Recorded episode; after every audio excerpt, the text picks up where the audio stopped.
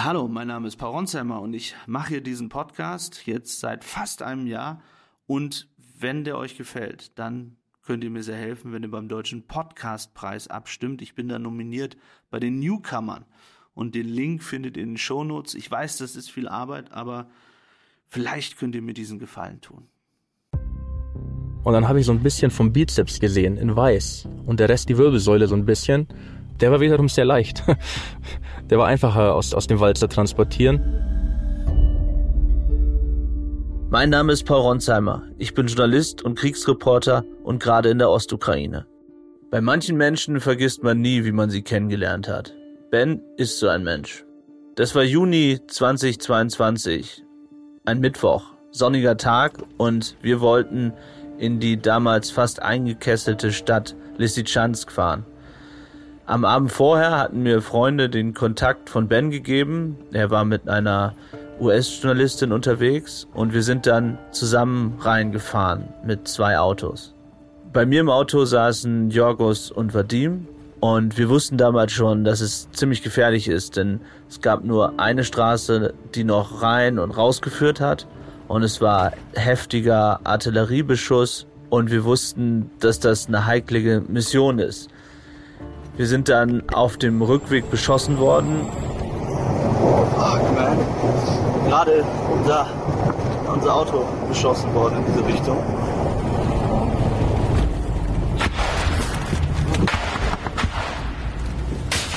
Uns ist an diesem Tag zum Glück nichts passiert. Die Scheibe ist zwar zu Bruch gegangen, aber keiner von uns ist verletzt worden.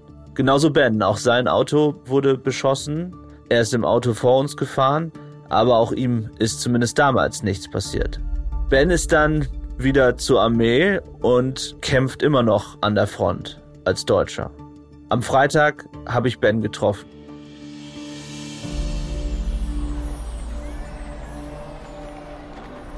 Hey, Ben. So we, we hear a boom and there you bist du da. Wie geht's dir? Hey, alles gut? Alles gut, ja? Hey. ja. Was machst du? Soweit alles gut. Wo, wo kommst Was du her? Ja, wir waren heute waren wir auf einer kleinen Mission. Wir haben uns Stellungen vorbereitet für unsere Drohnenmission. Ah, also ganz klassisch Graben ausheben, ah. sehr harter Boden. Was sind das hier für, für Dinger? Ja. Sind das eure? Ja, die eine ist eine, eine Cobra, eine türkische Cobra. Die ist zwar nicht sehr schnell, aber das ist echt ein sehr, sehr geiles Geländefahrzeug. Und dabei, wie geht's in deinem deinem Bein? Mein Bein, also ich habe es jetzt die ganze Zeit nicht gemerkt, aber heute zum ersten Mal, nachdem wir da gegraben haben, ich habe viel geschwitzt und man bewegt sich dann doch viel. Es tut an manchen Stellen schon ein bisschen weh. Also gerade wo die, die Schrapnellverletzungen sind, die Wunden. Das ist ja alles von deiner Verletzung aus, wann war das? Bachmut im Januar. Bachmut im Januar waren sie. Ja. Okay, wo, wer ist jetzt da in deinem Haus? Können wir da rein? Oder? Ja, wir können rein. Dann lass mal reingehen. Ben ist in Deutschland Soldat bei der Bundeswehr gewesen. Ich habe ihn jetzt im Donbass getroffen. In der Nacht vor unserem Treffen hatte er einen Kampfeinsatz. Er hat mir erzählt, warum er als Deutscher in der Ukraine kämpft, was die Liebe mit seinem Kampf zu tun hat, wie er in Bachmut verwundet wurde und warum die Gegenoffensive gerade viel schwerer läuft als gedacht. Ich habe schon mit vielen Soldaten hier in der Ukraine gesprochen, aber selten spricht jemand mit so einer Leichtigkeit über die härtesten, furchtbarsten Dinge wie Ben so, als wäre es eigentlich keine große Sache. Ich habe mich dabei immer wieder gefragt, Ben, was erzählst du mir da gerade eigentlich? Ben, wir sind hier in Konstantinivka in der Nähe der Front und du bist hier in einem Haus mit lauter ukrainischen Soldaten. Wie ist das passiert und was machst du hier? Ja, du, also ich habe äh, damals im März 2022 die Ukraine besucht, um humanitäre Güter zu liefern. Und dabei habe ich dann gemerkt, hier muss man mehr machen. Ich möchte einfach die Ukrainer unterstützen, weil die nicht diese Erfahrung hatten, wie ich sie hatte durch die, die lange Zeit, die ich bei der Armee war. Und dann habe ich mich entschieden, ich komme wieder. Und dann bin ich geblieben. Ich war zuerst lange im Süden. Später haben wir uns getroffen in Krematorsk und sind zusammen nach Lysychansk gefahren, wenn du dich erinnerst. Ja, ich, Im Sommer. Ich erinnere mich, weil damals ja unser Auto beschossen wurde auf der Straße. Ähm, da gibt es ein Video, wo Projektil direkt über meinen Kopf fliegt. und du bist vor uns gefahren und auch auf dich wurde geschossen, richtig? Oder ist es etwas explodiert in der Nähe? Ja, genau. Also die Straße, die wir da lang gefahren sind, die war nicht ohne. Und die haben uns da mehr oder weniger direkt beschossen. Das war auf jeden Fall ein spannendes Ereignis in der Geschichte meiner Ukraine-Zeit. Was glaubst du, ist damals eigentlich passiert? Also sie haben uns einfach gesehen und ähm, haben uns einfach bombardiert, oder? Genau, also ich glaube, das war Cluster Ammunition war das, weil die Schrapnelle sehr, sehr klein war, die ich auch in unserem Auto gefunden habe. Wir hatten ja auch drei Löcher und äh, da sind ja sehr viele Militärkonvois langgefahren und ich glaube, da war einfach das, das Problem, dass einfach die, das Ziel da war. Du bist dann ja weiter in der Armee geblieben oder warst erst beim Freiwilligenbataillon und bist jetzt bei der sozusagen richtigen ukrainischen Armee. Aber als wir uns das letzte Mal getroffen haben, äh, hattest du eine heftige Verletzung, warst im Krankenhaus. Ähm, was ist da passiert? Ja, genau. Also ich, ich war zwei Monate bei der Legion und äh, ich habe gemerkt, dass mit den Ausländern und mir, das passt nicht. Ich bin hier für die Ukrainer, die sind mir einfach sympathischer. Und äh, ich habe mich dann entschieden, mit Ukrainern zu arbeiten. Und im Januar waren wir dann in Bachmut. Und äh, da hatten wir ein heftiges Gefecht auf 30 Meter ungefähr im, im Süden Bachmuts. Und da wurde einer unserer Kameraden getötet. Und ich habe dann durch eine Gewehrgranate eine schwere Verletzung am Bein bekommen, ja. Du hast mir ein Video gezeigt ähm, und nur direkt neben dir ist dein Kamerad gestorben. Also du hättest auch sterben können. Ja, ja. Also ich bin ehrlich, ich habe mich vorher so ein bisschen unverwundbar gefühlt. Ich weiß nicht, woher das kam, aber ich hatte immer so das Gefühl, Gott beschützt mich. Solange ich das Richtige tue, wird alles gut werden.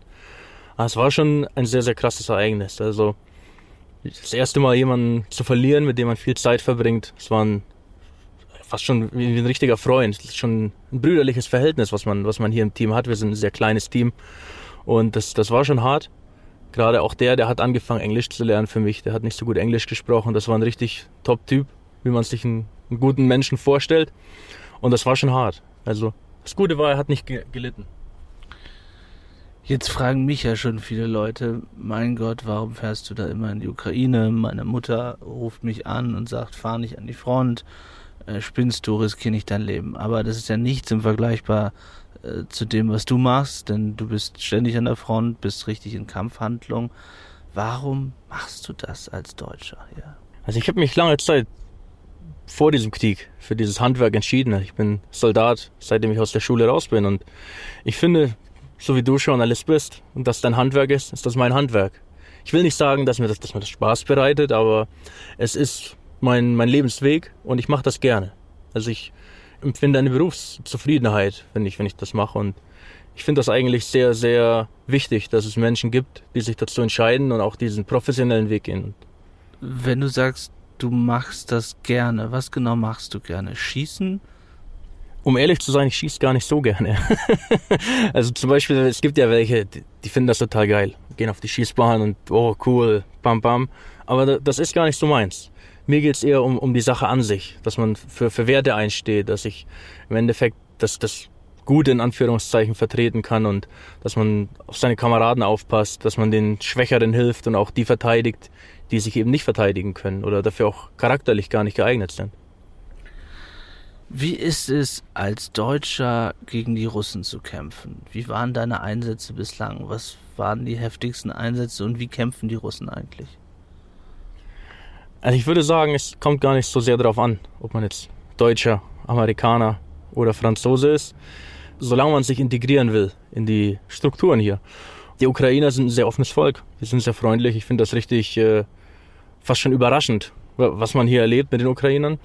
Und die Russen kämpfen sehr, sehr hart an gewissen Stellen und an anderen Stellen sehr, sehr unprofessionell. Das, das ist ein sehr, sehr hoher, hoher Kontrast auf das. Ich habe dir das ja erzählt gehabt damals in der Position, wo wir waren, wo ich auch verwundet war, tagelang, kamen Wagner-Gefangene angelaufen und das war, wie es wären, Schützenscheiben, die einfach nur auf einen zulaufen. Und von einem Tag auf den anderen ändert sich das dann eben und dann schicken die ihre professionellen Soldaten los und man hat dann richtig harte Gefechte mit fast schon ebenbürtigen Soldaten. Das ist nicht einfach. Ben spricht hier die Wagner-Gruppe an. Das ist die von Jewgeni Prigozhin angeleitete russische Söldnerarmee, die bei der Eroberung von Bachmut eine entscheidende Rolle gespielt hat. Das war noch, bevor sie sich gegen den Kreml gestellt hat und Richtung Moskau marschiert ist. Ihre Kämpfer setzen sich aus erfahrenen Elitesoldaten zusammen, aber auch aus schlecht bis gar nicht ausgebildeten Gefängnisinsassen. Prigozhin rekrutierte sie aus russischen Arbeitslagern, um sie an die Front zu schicken. Wie Kanonenfutter. Für Ben war es Kriegsalltag, gegen sie zu kämpfen. Kannst du das noch ein bisschen genauer beschreiben? Also als du dort dann in Bachmut gekämpft hast im Winter, eigentlich war ja klar, dass die Stadt verloren geht, Solidar in der Region eben oder direkte Nachbarstadt. Wie war das, als Wagner da die ganzen Soldaten losgeschickt hat? Was für einen Eindruck haben die auf dich gemacht? Das waren ja auch viele Gefangene aus russischen äh, Gefängnissen, die sie losgeschickt haben. Erzähl mal, wie war das? Es war sehr surreal. Also für mich persönlich, ich habe da ganz oft äh, sehr starke Kontraste gesehen. Also wir waren auch, wie Solle da gefallen ist, für, für einen Tag in diesem Gebiet, um da nochmal den Rückzug etwas abzusichern. Und die haben da teilweise 30 Männer einfach über eine Freifläche geschickt, wo ich mir denke, das, das macht taktisch gar keinen Sinn. Also es war oft auf dieses surreale Bild, wie man es wie oft auch aus ukrainischen Erzählungen äh, hört, dass die ihre Leute in Fleischwolf schicken. Und es ist immer sehr, sehr schwer abzuschätzen, wen hat man gerade gegenüber. Habe ich jetzt den Wagner Gefangenen oder habe ich jetzt den Hochprofessionellen? Das merkt man dann meistens im Laufe des Tages. Kannst du den Russen im Gefecht in die Augen schauen? Nee. So nah war ich zum Glück noch nicht dran. Also man hat zwar immer ein Messer dabei, aber zum Glück musste ich es auch noch nicht einsetzen. Das ist so ein, so ein lustiger Spruch, den, den, den ich mir da überlegt habe mit meinem Messer. Das Einzige, was ich sehr, sehr interessant fand, selbst wenn wir den Feind auf 30 Meter hatten, wo ich auch verwundet wurde an dem Tag, ich habe mit meinem Gewehr keinen einzigen Schuss abgegeben, weil ich hatte einfach gar keine Sicht auf den Feind. Die waren so professionell, die haben sich sehr, sehr gut in den Häusern versteckt und aus der Tiefe des Raumes geschossen, wo es ja dunkel ist, so dass ich zum Beispiel nur mit meinem Granatwerfer schießen konnte, weil man hat erahnt, von da werden die schießen und dann schießt man da halt auf gut Glück. Aber es ist sehr, sehr schwer, wenn die professionell sind, die wirklich zu sehen auch. Weißt du, ob du Russen getötet hast? Ich glaube nicht. Dass ich es weiß, ist, ist eine schwere Frage, wenn ich ehrlich bin. Als wir mit den schweren Waffen gearbeitet haben, zum Beispiel äh, dem Mörser oder dem SPG, was, was ähnliches wie ein Mörser, war das so, dass man auf den Drohnenvideos erkannt hat, okay, da gab es Verwundete, aber man weiß nicht, was mit denen passiert. Also, dass ich zum Beispiel sage, ich habe auf jemanden geschossen, der ist nicht wieder aufgestanden, ist hier auch noch gar nicht vorgekommen. Weil ich muss auch dazu sagen, unsere Einheit ist keine, keine Angriffseinheit. Also wir sind zum Beispiel nicht direkt im Assault in der ersten Linie. Wir machen eher so kleine Spezialoperationen. Erzähl nochmal in der Situation, als du verwundet wurdest, was war das für eine Kampfsituation und warum hast du da überhaupt noch gekämpft? Weil es war doch eigentlich klar, dass ihr dann nichts mehr gewinnen könnt. Was war das Ziel damals, Bachmut und Solidar zu verteidigen gegen diese Wagner-Gruppen? Also gerade bei unserer Einheit, unser Ziel war es, den mobilisierten Soldaten, die da bleiben mussten, zu helfen. Die waren dort in Häusern, sehr, sehr nah am Feind. 300 Meter war die, die Distanz zu den Positionen, zu den Häusern, die die Russen hatten. Und das große Problem ist, dass die Struktur verlangt, okay, Bachmut muss gehalten werden. Das war ja so das oberste Ziel für lange Zeit, so lange wie möglich Bachmut zu halten. Einfach auch, um, den, um den, die Zeit zu gewinnen für, für den rückwärtigen Raum der Ukrainer. Und die mobilisierten Soldaten, die sind nicht so erfahren. Und deswegen haben wir gesagt, okay, wir gehen dahin, wir helfen denen, wir geben denen kleine Anweisungen, was können die besser machen. Wir unterstützen die mit, mit unseren Scharfschützengewehren, um einfach denen so ein bisschen auch Hoffnung und Motivation zu geben. Man hat richtig in den Augen gesehen dieser Soldaten, die waren richtig glücklich, dass wir da waren. Die haben sich gefreut, die konnten sich mal ausruhen. Wir haben die entlastet. Und das war so unser, unser Hauptziel. Und gerade auch an dem Tag, als wir da dieses heftige Gefecht hatten, gab es ja keine Möglichkeit, schnell wieder zurückzugehen. Wir waren ja komplett abgeschnitten, da unsere Route zum Weg zurück von Feinden besetzt war. Und das war dann natürlich schon schwierig. Also. Hattest du Angst vor dem Tod? Klartext Wirtschaft. Der Podcast für die Macherinnen und Macher von morgen. Mein Name ist Andrea Gerhardt. Mein Name ist Frank Fercher. Wir reden hier über alles, was die Wirtschaft bewegt. Wir sprechen über alle wichtigen Fragen. Zum Beispiel, welche technischen Innovationen beeinflussen denn eigentlich das moderne Unternehmertum? Oder mit welchen Strategien kann der aktuelle Fachkräftemangel effektiv bewältigt werden? Hört rein. Überall, wo es Podcasts gibt. Komischerweise gar nicht. Ich verstehe es bis heute nicht, aber ich hatte in, in der Situation weder Angst noch negative Emotionen. Es war. Hattest du Angst in der Situation, als wir auf der Straße beschossen wurden, damals in Lysychansk? Also ich persönlich bin der Meinung, wenn man sehr lange Soldat war, ist man, man findet schnell raus, ist man charakterlich geeignet für diesen Job. Und hat man da, oder hat, habe ich diese, dieses, dieses Feuer in mir, ob ich das mag oder nicht. Und ich persönlich habe für mich entdeckt, dass ich in dieser Situation eher sehr locker bleibe. Also ich werde, umso mehr es um mich herum brennt, umso ruhiger werde ich. Ich, ich kann es mir selbst nicht erklären. Es ist wirklich verrückt. Aber gerade auch wenn man die Videos sieht, die ganzen GoPro-Aufnahmen, es war sehr entspannt. Also ich habe, wie ich, wie ich verwundet war, habe ich meinen Helm abgenommen mit der GoPro, habe mich selbst gefilmt und habe gesagt, oh, we have a very bad situation und habe mir den wieder aufgesetzt. So, I'm bleeding my leg. leg. Where is it tourniquet? No, no, slowly. Because when it's just small wounds, I don't need tourniquet. Rucksack, good. So, Пацаны, нам надо, блядь, через балкон. scissor, Я понял. cut, cut. Hey, cut. Slowly, slowly. Be careful, medicine, we don't lose it. Cut my leg, fuck it. Very expensive pants. Ah. Wait, stop. Open, open, super, open, super. You don't need to destroy everything. Not, not cutting, not cutting, super. Not cutting. Ax, stop. Hey, Ax. Okay. Keep calm. Ax, keep calm. So, good. Check first here if I have here something. Yes. Bleeding? Yes. Yes? I don't know it's critical or not. Ah, fuck. Okay, wait. Can you run? Hvis kidden is, I will run. Okay, it's, it's, it's okay. Ich find's total verrückt. Ben erzählt, wie er verletzt wurde und lacht dabei. Ich habe das Video damals selbst gesehen. Er war so heftig verletzt, man sieht die Narben an seinem Bein deutlich. Und ich weiß noch, als er mir das Foto von der Verletzung geschickt hat und ich dachte, um Gottes Willen, wahrscheinlich müssen sie sein Bein amputieren.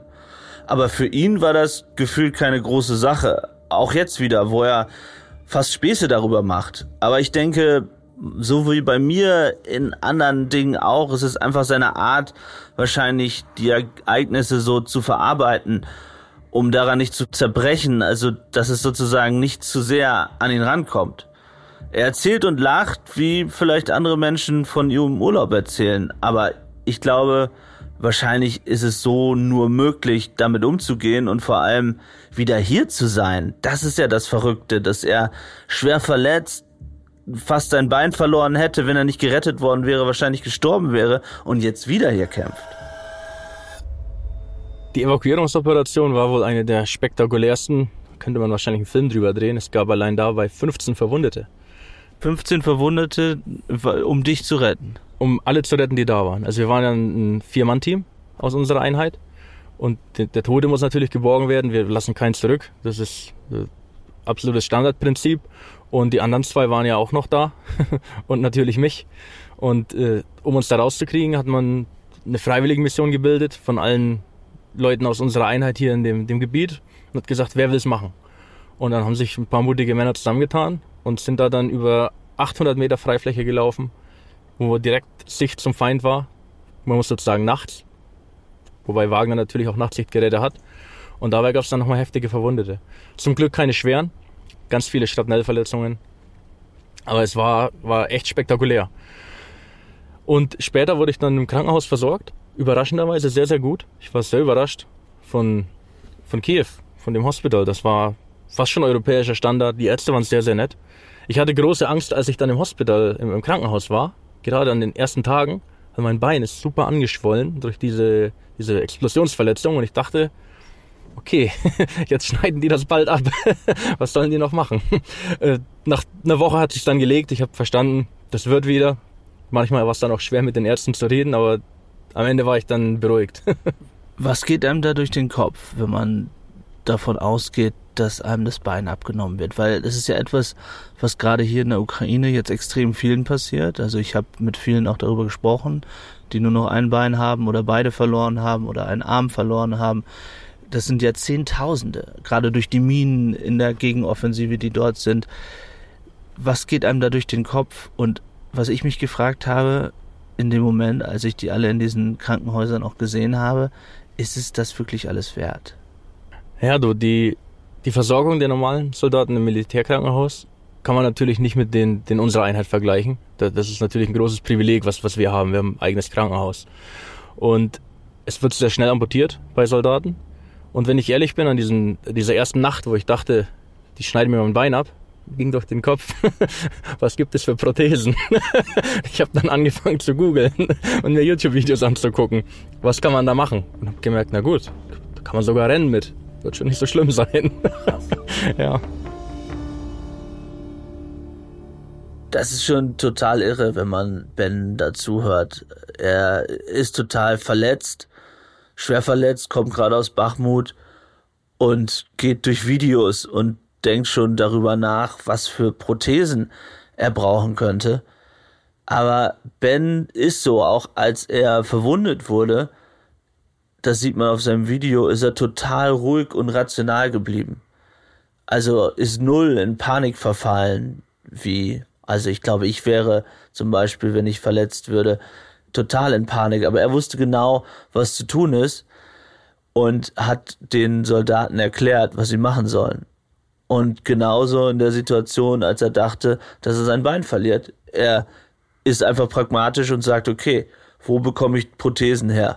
Das mag irgendwie total absurd klingen, aber so ist das Leben hier teilweise. Die Soldaten müssen pragmatisch sein und die Menschen in einer völlig dramatischen, für sicherlich viele in Deutschland surrealen Situation.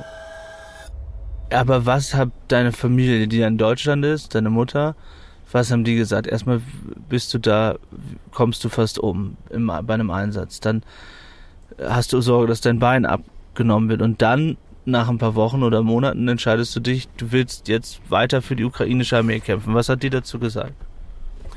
Also ich habe denen das erstmal gar nicht erzählt, bin ich ganz ehrlich, weil ich musste erstmal schauen, was passiert mit meinem Bein. Ich will ja, dass sich da keiner unnötig Panik macht. Das hätte ja das Bein auch nicht wieder heile gemacht. Äh, ich habe das erst später erzählt und dementsprechend, meine Familie, die, die akzeptiert das. Meine Mutter hat immer gesagt, Ben, mach, was du für richtig hältst. Und dementsprechend habe ich gemacht, was ich für richtig halte. ja. Und als sie das gesehen hat, auch das Verletzungsvideo, hat sie mir irgendwann gesagt, es reicht, komm nach Hause? Ich habe ihr das natürlich nicht gezeigt. Da bin ich ganz ehrlich. Also ich finde, eine Mutter muss das nicht sehen.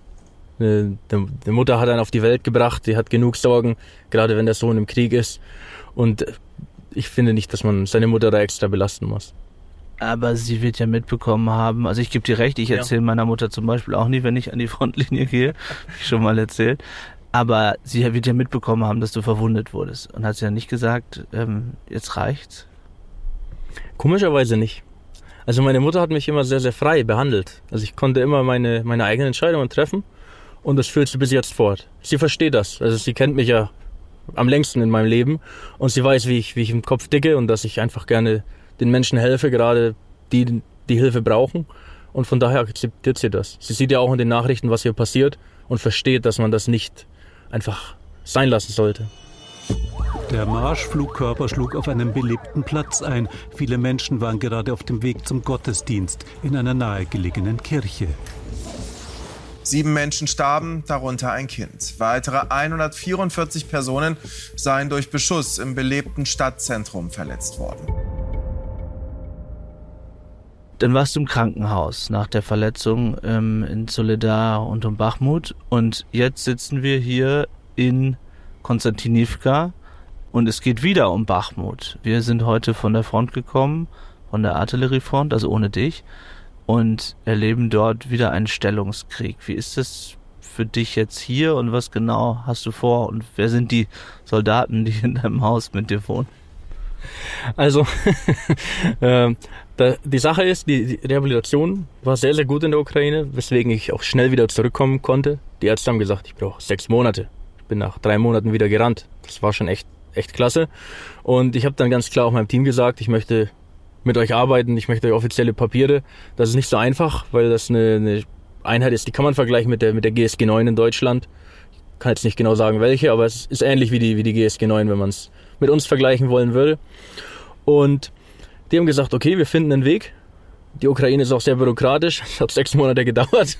Und dann hatte ich offiziell meine, meine Bestätigung. Ich kann wieder mit den Jungs arbeiten. Ich durfte hier zurückkommen. Ich habe meinen offiziellen Vertrag. Ich bin Kombatant. Also das war mir auch sehr wichtig, weil gerade ich als Deutscher, da muss alles rechtlich passen. Das, das liegt mir schon. Und jetzt hat sich die, die Situation schon sehr verändert hier in der Gegend. Die Ukrainer versuchen, die Russen zurückzudrängen. In einer Angriffsoperation ist alles viel, viel dynamischer wie in der Verteidigung. In der Verteidigung hat man seine Stellungen, da kann man hingehen, die unterstützen und, und einfach sehen, was der Feind macht. Hier ist die Stellung, die man gestern kannte, morgen vielleicht schon gar nicht mehr da. Ich habe mich natürlich auch gefragt, warum macht er das? Und was ist da die Motivation? Rein die gute Sache oder ist Geld da ein Faktor, der das Soldatenleben für ihn spannend macht? Das ist ein Aspekt in der ganzen Kriegsthematik, über den hier kaum jemand redet. Was verdient man als Soldat, wenn man sein Leben riskiert? Und wenn man böse fragt, lohnt sich das? Ja, es kommt immer ein bisschen drauf an, wie viele Tage man hier in der Frontlinie verbringt. Es gibt ein Combat Payment. Das ist pro Tag, den man auch wirklich auf der Mission ist. Also nicht nur hier in Konstantinowka, sondern eben auch wirklich im Einsatz. Am Ende des Monats sind das ungefähr 2000, 2500 Euro, die man, die man hier so bekommt. Was ja extrem viel Geld ist. Ich glaube, der Durchschnittslohn lag bei rund 300 Euro oder so. Ja, also für die Ukraine ist das schon richtig gut. Also klar, wenn man in Kiew arbeitet, verdient man ein bisschen, ein bisschen mehr wie 300 Euro, aber der Durchschnittslohn ist schon relativ niedrig hier. Verdienst du als ukrainischer Soldat mehr, als du als Bundeswehrsoldat verdient hast? Plus, minus. Also wenn ich hier einen Monat verbringe, für den, für den Monat, den ich, den ich hier bin, und wir haben viele Missionen, verdiene ich ein bisschen mehr. Wenn ich zum Beispiel in Kiew bin, wenn wir unsere Erholungs-, einen Erholungszeitraum haben, ist es ein bisschen weniger. Wie läuft das ab mit dem Bonus? Bekommt man einen Bonus, wenn man Leute erschießt? nee, natürlich nicht. Der Bonus wird einfach nur für den Tag angerechnet, äh, auf dem man eine Mission ist. Also zum Beispiel, wir fahren jetzt an die Frontline und machen dann einen Auftrag und dann kriegen wir dafür den Tag angerechnet als Combat Payment Tag. Ähm, das andere ist zum Beispiel normale Soldaten, also die Ukrainer, die jeden Tag da an der Front sind, verdienen bedeutend mehr. Also die, die kriegen so um die 3000 Euro raus. Du hast ja viel mit ukrainischen Soldaten zu tun. Gibt es auch welche, bei denen du glaubst, die machen das sozusagen für das Geld? Ich, ich glaube ja, es ist eine gute Möglichkeit. Also gerade wenn man vom Dorf kommt und man hat jetzt nicht diese Zukunftsperspektive, äh, ist es eine gute Möglichkeit, seine Familie zu versorgen. Also der Lohn ist gut, man hat Kameradschaft, man hat einen geordneten Tagesablauf. Also diese typische Armeestruktur machen ja in Deutschland auch viele, die sagen, okay, was soll ich tun mit meinem Leben? Gehe ich halt zur Bundeswehr. Also das ist ja so das Standardding bei, bei vielen jungen Menschen, die dann auch die niedrige Laufbahn bei der Bundeswehr anstreben, um so ein bisschen Disziplin zu lernen, Struktur reinzukriegen. Und ich glaube, gerade mit dem, dem niedrigen Lohn, den die hier auf den, den Dörfern haben oder auch in der Westukraine, teilweise in, in den kleinen Städten, ist es eine gute Möglichkeit, erstens was für sein Land zu tun und halt auch ein bisschen Geld zu verdienen, ja, klar. Aber es steht ja in keinem Verhältnis dazu. Also wenn ich mir überlege, die, auch die jungen Soldaten, die man dort an der Front sieht, ich meine, welchen Gefahren sie jeden Tag ausgesetzt sind zu sterben und vor allem wie viele schon gestorben sind. Das muss man so ein bisschen abwägen. Ich persönlich finde, man hat ja keine, keine Wahl als, als Ukrainer. Das ist ja das eigene Land. Das ist schwer zu sagen, weil viele, viele sind ja wirklich nicht direkt in den Kampfhandlungen. Also ich würde ja sogar behaupten, die Masse der Soldaten ist nicht immer am Kämpfen. Oft ist man ja im Graben oder man macht eine Ausbildung. Man ist in einer, in einer Position, wo es einfach nicht so gefährlich ist, wo man dann zusammen Feuer sitzt. Und dafür ist das Geld, ich glaube, gerade für Ukrainer schon richtig gut. Das ist ja ohnehin was, was sich viele Leute nicht vorstellen können, wie Krieg sozusagen abläuft, dass es häufig einfach sehr viel Warten ist, oder? gerade was man, was man hier nicht vergessen darf, es ist ja ein regulärer Krieg. Man, man hat ja hier die Frontline und dann fährt man 500 Kilometer nach Kiew und dann ist es da ganz normal. Man geht ins Shoppingcenter, man geht schön essen. Dieser Kontrast ist sehr, sehr groß. Man hat jetzt nicht wie in Afghanistan, wo man, wenn man die falsche Straße fährt, auf einmal ein Feuergefecht.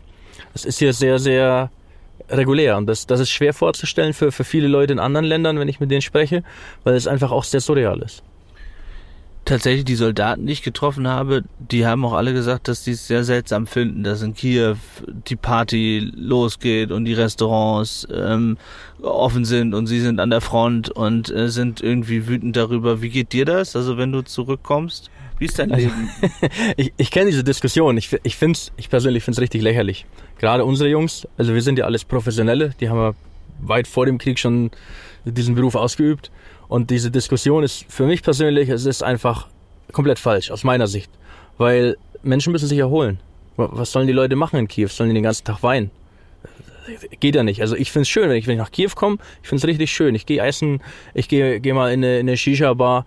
Das ist einfach ein, ein schön, schöne, schöner Kontrast. Ist es so, dass wenn man aus dem Krieg kommt, ähm, sich als erstes richtig besäuft? Also ich kenne das von mir nicht, nein, also ich, ich sage, dass man schon, dass schon passieren kann, dass man dann mal Glas zu viel trinkt, weil man irgendwie Dinge vergessen will, oder? Ich bin ehrlich, ich bin kein großer Freund von Alkohol. also ich bin da nicht der Typ so. Ich sage immer, Alkohol ist, ist nicht, nicht meins. Äh, ich, ich glaube, es ist ein großer Unterschied zwischen wirklich professionellen Soldaten und Leuten, die mobilisiert wurden, Leuten, die sich freiwilligen Kurs angeschlossen haben. Da, da gibt es einen großen Unterschied, weil das, was du machst, ist dein Beruf und den machst du, machst du gerne, dann kommst du nach Hause und das ist dann dein Zuhause. Und dann ist man glücklich, man kann abschalten. Ich persönlich finde es auch mal schön feiern zu gehen. Ich wäre froh, wenn man zum Beispiel die, die Ausgangssperre aufheben würde, dass man auch mal in eine Disco gehen kann, weil es ist einfach ein schöner Kontrast. Wie ist dein Leben in Kiew? Also hier ist klar, bist du in einem Haus äh, mit äh, ukrainischen Soldaten. Über die Mission sprechen wir gleich noch. Wie ist es, wenn du in Kiew bist? Hast du eine Freundin? Hast du Kinder? Wie lebst du da? Ich habe seit äh, Anfang des Jahres eine Freundin in Kiew. Die ukrainischen Frauen sind sehr nett, wenn ich das mal so sagen darf. Ich war sehr überrascht. Äh, es ist ein sehr schönes Leben. Ich, ich bin ehrlich, wenn ich vergleiche mit dem Leben in Deutschland, das Leben hier ist sehr unbeschwert, trotz, trotz des Krieges. Die Sachen sind günstig. Man kann günstig einkaufen, man kann günstig und sehr, sehr gut essen gehen. Man kann günstig wohnen. Ich habe eine sehr schöne Wohnung, in den 22. Stock, einen tollen Ausblick auf den Park und es ist bezahlbar. Ich lebe mit meiner Freundin, ich habe keine Kinder, kommt bestimmt noch, aber die Frage ist, ob der Krieg der richtige Zeitpunkt dafür ist. Und das, das Leben, gerade wenn man Urlaub hat, ist hier in der Ukraine überraschenderweise sehr, sehr angenehm. Die Menschen sind sehr nett. Man hilft sich gegenseitig. Wenn ich ein Problem habe, da ist immer eine Lösung.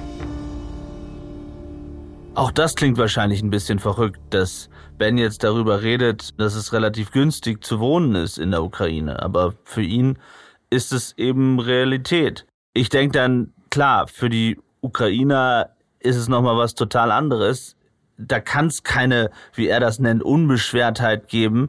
Wobei, ich weiß nicht, wenn ich manchmal in Kiew bin, dann denke ich, Leute in den Cafés versuchen natürlich auch den Krieg zu vergessen. Aber das ändert nichts daran, und das weiß auch Ben, jeden Tag bangen eben viele um ihre Liebsten, verlieren Menschen, es gibt wahnsinnig viele Verletzte. Aber das Ganze geht eben auch seit anderthalb Jahren jetzt schon so. Das heißt, irgendwie müssen die Menschen ja weiterleben. Und mein Eindruck ist, dass viele auch diese Normalität oder manchmal diese Normalität brauchen, um überhaupt mit allem fertig zu werden. Wie läuft das ab? Wie häufig bist du hier an der Front und wie häufig hast du Urlaub? Es kommt ein bisschen darauf an, äh, wie, unser Ausbildungsplan ist. So die, die Standardplanung war immer sechs Wochen Front, vier Wochen Kiew. Manchmal wird das ein bisschen umstrukturiert, je nachdem, was wir für Trainings machen. Sollte zum Beispiel äh, was Wichtiges anstehen, wo wir auch unterstützen müssen, ändert man das ein bisschen. Manchmal kommen wir auch nur eine Woche hierher, das ist auch schon vorgekommen.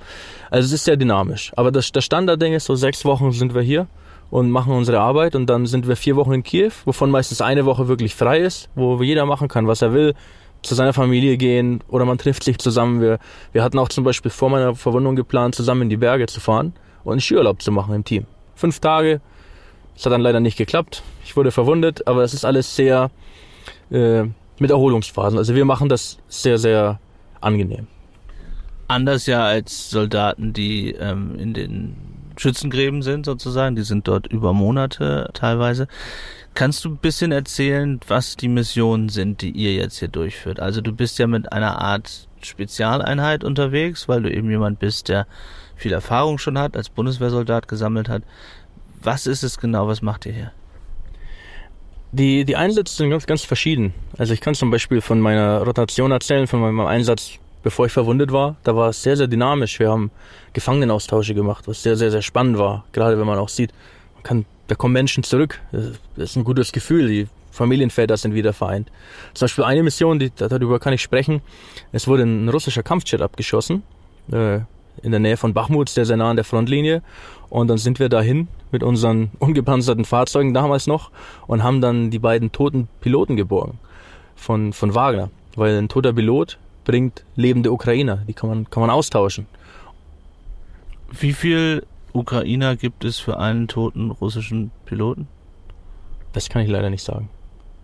Einige, ich war überrascht. Mehr als ein, definitiv. Das heißt, ihr seid dann an diesen Ort, der sicherlich schwer umkämpft war und schwer gefährlich war, und habt dann diese russischen Piloten da rausgeholt. Wie lief das ab? Genau, also wir sind frühmorgens los. Wir haben uns von den äh, normalen Soldaten zeigen lassen, wo das ist auf der Karte. Und sind wir da hingefahren und das war, das war surreal. Die, alles war zerstört, die, die ganze Wald war abgeholzt, überall lagen Trümmerteile. Das Feuer war schon aus, es hat geregnet. Und dann beginnt man, zwei Leichen zu suchen. Es war es war schon anders. Also ich hatte in, in, der Bundeswehr keine Einsätze, deswegen mit Tod und Verwundung hatte ich vorher wenig zu tun. Klar, man sieht's. Ich habe damals in, in Lysychansk auch äh, Soldaten oft geholfen. Das war auf jeden Fall eine sehr, sehr mystischen Stimmung auch verbunden. Es war so ein bisschen nebelig, alles war zerstört. Und wir sind dann da einfach langgelaufen und haben geguckt, okay, was könnte ein Mensch sein? Wir haben dann überlegt, okay, die Piloten haben so einen Fallschirm, wo die sich rausschießen können. Einen haben wir dann sehr schnell gefunden. Der hing da so halb im Baum mit dem Fallschirm. Beine waren ab. Der Körper sah nicht mehr sonderlich gut aus. Vermutlich war auch direkt tot. Und der war dann sehr schwer. Und dann ist dieser Wald natürlich komplett zerstört. Und dann versucht man diesen 100 Kilo äh, Leichnam aus diesem Wald zu kriegen. Und es ist schon, es ist nicht ohne. Äh, der zweite Pilot, den da haben wir sehr lange gesucht. Wir wollten ihn unbedingt finden, um eben Ukrainer zurückzukriegen. Und der war komplett verbrannt. Ich habe dann, hab dann überlegt, okay, wir haben keinen Fallschirm, wo könnte er sein? Ich habe dann gesucht im, im Cockpit, in der Nähe vom Cockpit, und dann habe ich so ein bisschen vom Bizeps gesehen, in, in weiß. Und der Rest die Wirbelsäule so ein bisschen. Und das war dann, ja, der war wiederum sehr leicht. der war einfacher aus, aus dem Wald zu transportieren. Aber es ist, es ist eine mystische und auch eine sehr, sehr schwierige Stimmung. Und was, was ich auch immer sage, wir behandeln die Menschen, egal ob Russen oder sonst wen, mit Respekt. Wir, wir werfen die nicht rum, wir packen die in Leichensäcke, wir, wir tragen die anständig. Äh, und das, das schätze ich auch sehr an dieser Einheit. Dass wir einfach äh, mit dem Menschenleben auch nicht, nicht spielen und, oder spaßen. Selbst wenn das der Feind ist, sind wir immer, immer respektvoll und auch mit einer gewissen Würde da. Wir haben den Leichenhalle gebracht, wir haben geguckt, hat er Papiere bei sich, um herauszufinden, wer der ist. Wir haben beim Gefangenenaustausch sogar einen Sarg gekauft für ihn. Also einen einfachen Holzsarg, aber das, das machen wir schon überraschenderweise mit viel Würde. Du sagst überraschenderweise, würde ich auch sagen, weil man ja schon hier den Hass, verständlichen Hass einfach auf die Russen spürt, ne, unter den normalen Soldaten. Und es gab ja auch Kriegsverbrechen äh, sozusagen von Ukrainern an Russen, die ähm, am Spot erschossen wurden zum Beispiel. Da gibt's Videos. Das passiert ja auch. Es gibt ja diesen Satz, das Erste, was im Krieg stirbt, ist die Wahrheit. Und ich glaube, es gibt kein, kein wirkliches Gut und Böse auf der ganzen Welt. Es gibt immer nur zwei Seiten. Und man, ich habe mich halt entschieden, welche Seite näher an meinen Werten dran ist. Und das ist definitiv die westliche. Und natürlich ist der, der Hass bei einem normalen Menschen, dem jetzt einfach sein Land angegriffen wird, der jetzt gezwungen wird, vielleicht sogar zur Armee zu gehen, sehr, sehr hoch. Ich persönlich finde es aber falsch, mit Hass zu kämpfen. Weil wenn ich mit Hass kämpfe, dann, dann verwende ich meinen Kopf nicht mehr. Dann also kämpfe ich nur noch mit meinen, meinen Trieben. Und wenn ich aber ruhig bleibe und ich sage, ich, ich habe jetzt, ich sehe jetzt das professionell, das ist, ist der Feind, das ist auch ein Mensch, der denkt auch, der hat auch Gefühle. Und ich da mit diesem Wissen darüber rangehe, dann kann ich auch ganz andere Entscheidungen treffen. Dann bleibt mein Kopf auch ruhig. Dann, wenn ich verwundet werde, ärgere ich mich nicht über den und will dann rausrennen und den, den erschießen. Oder wenn mein Freund äh, erschossen wird, dann bleibe ich rational. Und ich persönlich finde, wenn man Erfolg haben will, im Gefecht, im Kampf, muss man rational bleiben. Das ist sehr wichtig.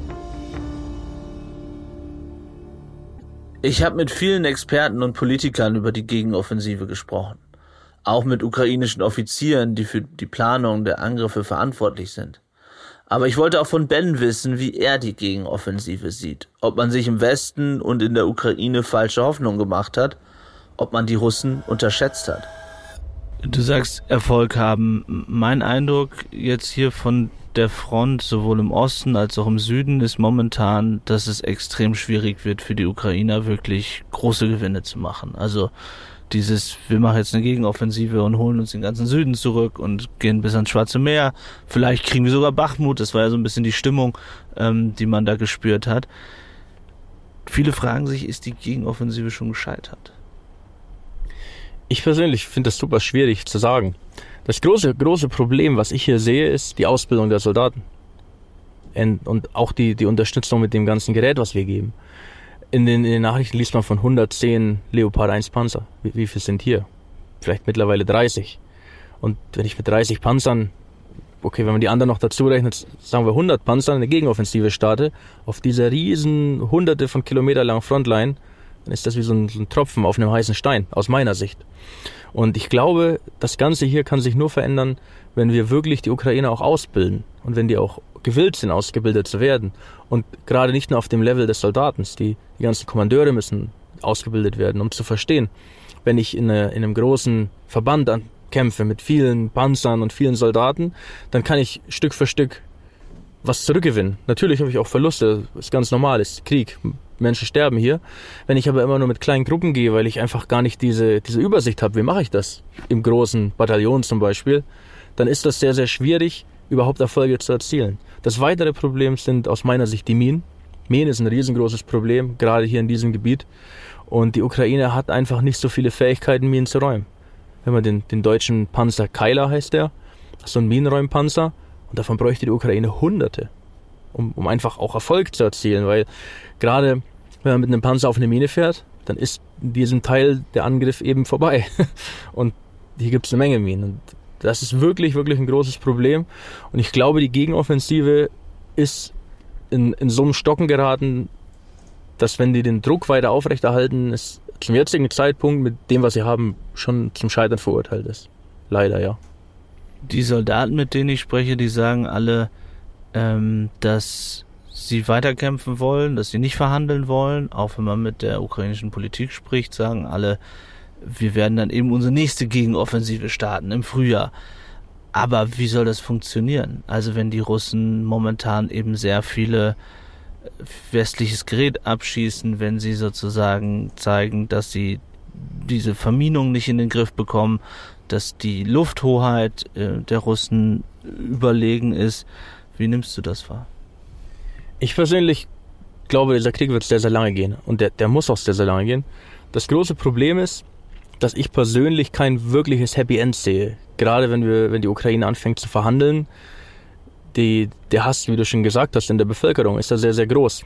Und jetzt gehen wir mal davon aus, die Ukraine sagt, okay, wir machen jetzt Deal auf, auf Druck des Westens hin und geben Land ab.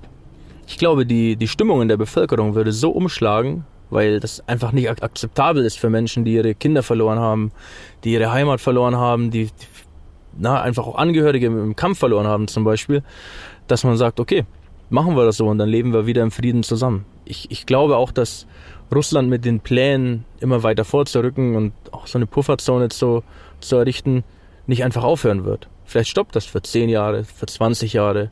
Aber ich persönlich halte gerade diese, diese östlichen Mächte für sehr gefährlich für unseren Westen.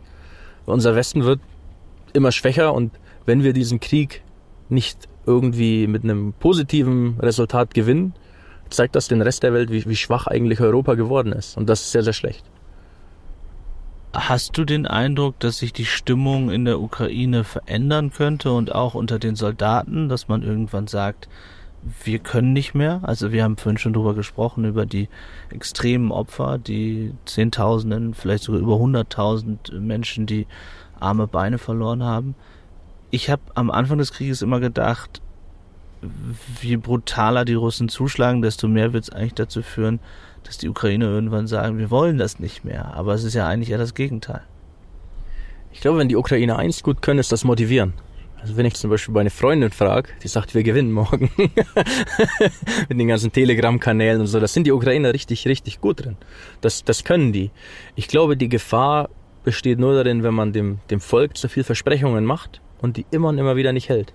Ich glaube, wenn man hier wirklich nachhaltig die, die Stimmung oben halten will, muss man ehrlich mit den Menschen sein. Wenn man sagt, Ende des Jahres sind wir auf der Krim. Unmöglich aus meiner Sicht. Und die Leute werden immer wieder enttäuscht. Und ich glaube, das ist der Punkt, wo vielleicht irgendwann die Stimmung umschlagen könnte. Du sprichst es an, äh, Sergei Budanov, der Militärchef oder Geheim Militärgeheimdienstchef, der hat gesagt, Ende des Jahres auf der Krim, Zelensky hat gesagt, wir werden das gesamte Land befreien. Irgendwann werden ja diese Politiker sagen müssen, wenn es so kommt, wie du sagst und wie ja auch viele analysieren, dass sie zumindest nicht das gesamte Land zurückerobern werden, werden sie ja irgendwann Zugeständnisse machen müssen. Ich glaube, es, es kommt sehr darauf an, wie der Westen, die, die, die, wie Einflussnahme des Westens sein wird und wie viel Unterstützung die Ukraine bekommt. Auch nachhaltige Unterstützung, wie das Rheinmetallwerk in der Ukraine, wäre ein riesengroßer Schritt, diesen Druck lange aufrechtzuerhalten.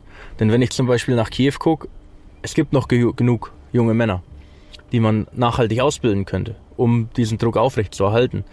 Denn ich glaube, die Ukraine muss das Land zurückgewinnen und ich glaube, die Weltengemeinschaft muss anfangen, Russland in die Schranken zu weisen, um zu sagen, wir stehen zusammen als Westen und hier ist Stopp. Weil wenn wir jetzt, jetzt nicht beweisen, dass wir wirklich als Kollektiv powerful sind, stark, glaube ich, ist das auf lange Sicht gesehen, auf die nächsten 50 Jahre, auf die nächsten 100 Jahre, eine Einladung für jeden, mit uns einen kleinen Krieg anzufangen. Schauen wir uns die Ressourcen an in Afrika, die ja schon wirklich von Wagner bewacht werden. Die Chinesen haben ganz viel Land da gekauft. Und ich glaube, wenn wir hier nicht zusammenstehen, zeigen wir einfach der, der Weltengemeinschaft, dass wir schwach sind. Und das wäre sehr schlecht. Was überwiegt bei deiner ukrainischen Freundin in Kiew? Die Sorge um dich oder der Stolz, dass du für ihr Land kämpfst? Das ist eine sehr witzige Geschichte. Ich habe die bei Tinder kennengelernt und habe der gar nicht gesagt, dass ich Soldat bin. und sie hat mir dann, nach einer Woche, hat sie natürlich gemerkt, ich bin Soldat.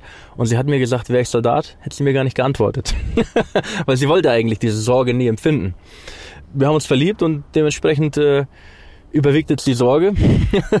Aber sie ist natürlich auch stolz. Auf jeden Fall. Herzlichen Dank, Ben, für das Gespräch und wünschen dir, dass du gesund bleibst. Ja, danke dir. Bleib danke. auch gesund. danke. Oh, shit, I forgot to press the button. Ihr habt gerade noch Vadim gehört. Der hat einen Witz gemacht, dass er vergessen hätte, auf den Aufnahmeknopf zu drücken. Das war ein ziemlich langes Gespräch und sicherlich ein bedrückendes Gespräch, aber irgendwie auch positiv verrückterweise. Und klar, das klingt irgendwie echt absurd, wenn Ben sagt, dass er es in der Ukraine so mag, wenn man weiß, dass hier Krieg ist. Aber es gibt eben auch Städte wie Kiew, wo er, wenn er nicht kämpft, lebt, die eben nicht so heftig vom Krieg betroffen sind. Ich finde es bewundernswert, wie positiv er mit allem umgeht. Aber das ist ohnehin das, was ich bei vielen hier erlebe, bei den Soldaten. Trotz allem nicht aufzugeben und irgendwie weiterzukämpfen, auch wenn die Nachrichten gerade nicht so gut sind. Danke, dass ihr wieder zugehört habt. Bei Fragen, Kritik oder was auch immer, schreibt mir bitte per Insta oder Mail. Die Links dazu findet ihr in den Show Notes. Redaktion Philipp Pietow und Antonia Heyer. Aufnahmen aus der Ukraine Vadim Moisenko. Produktion Serda Dennis.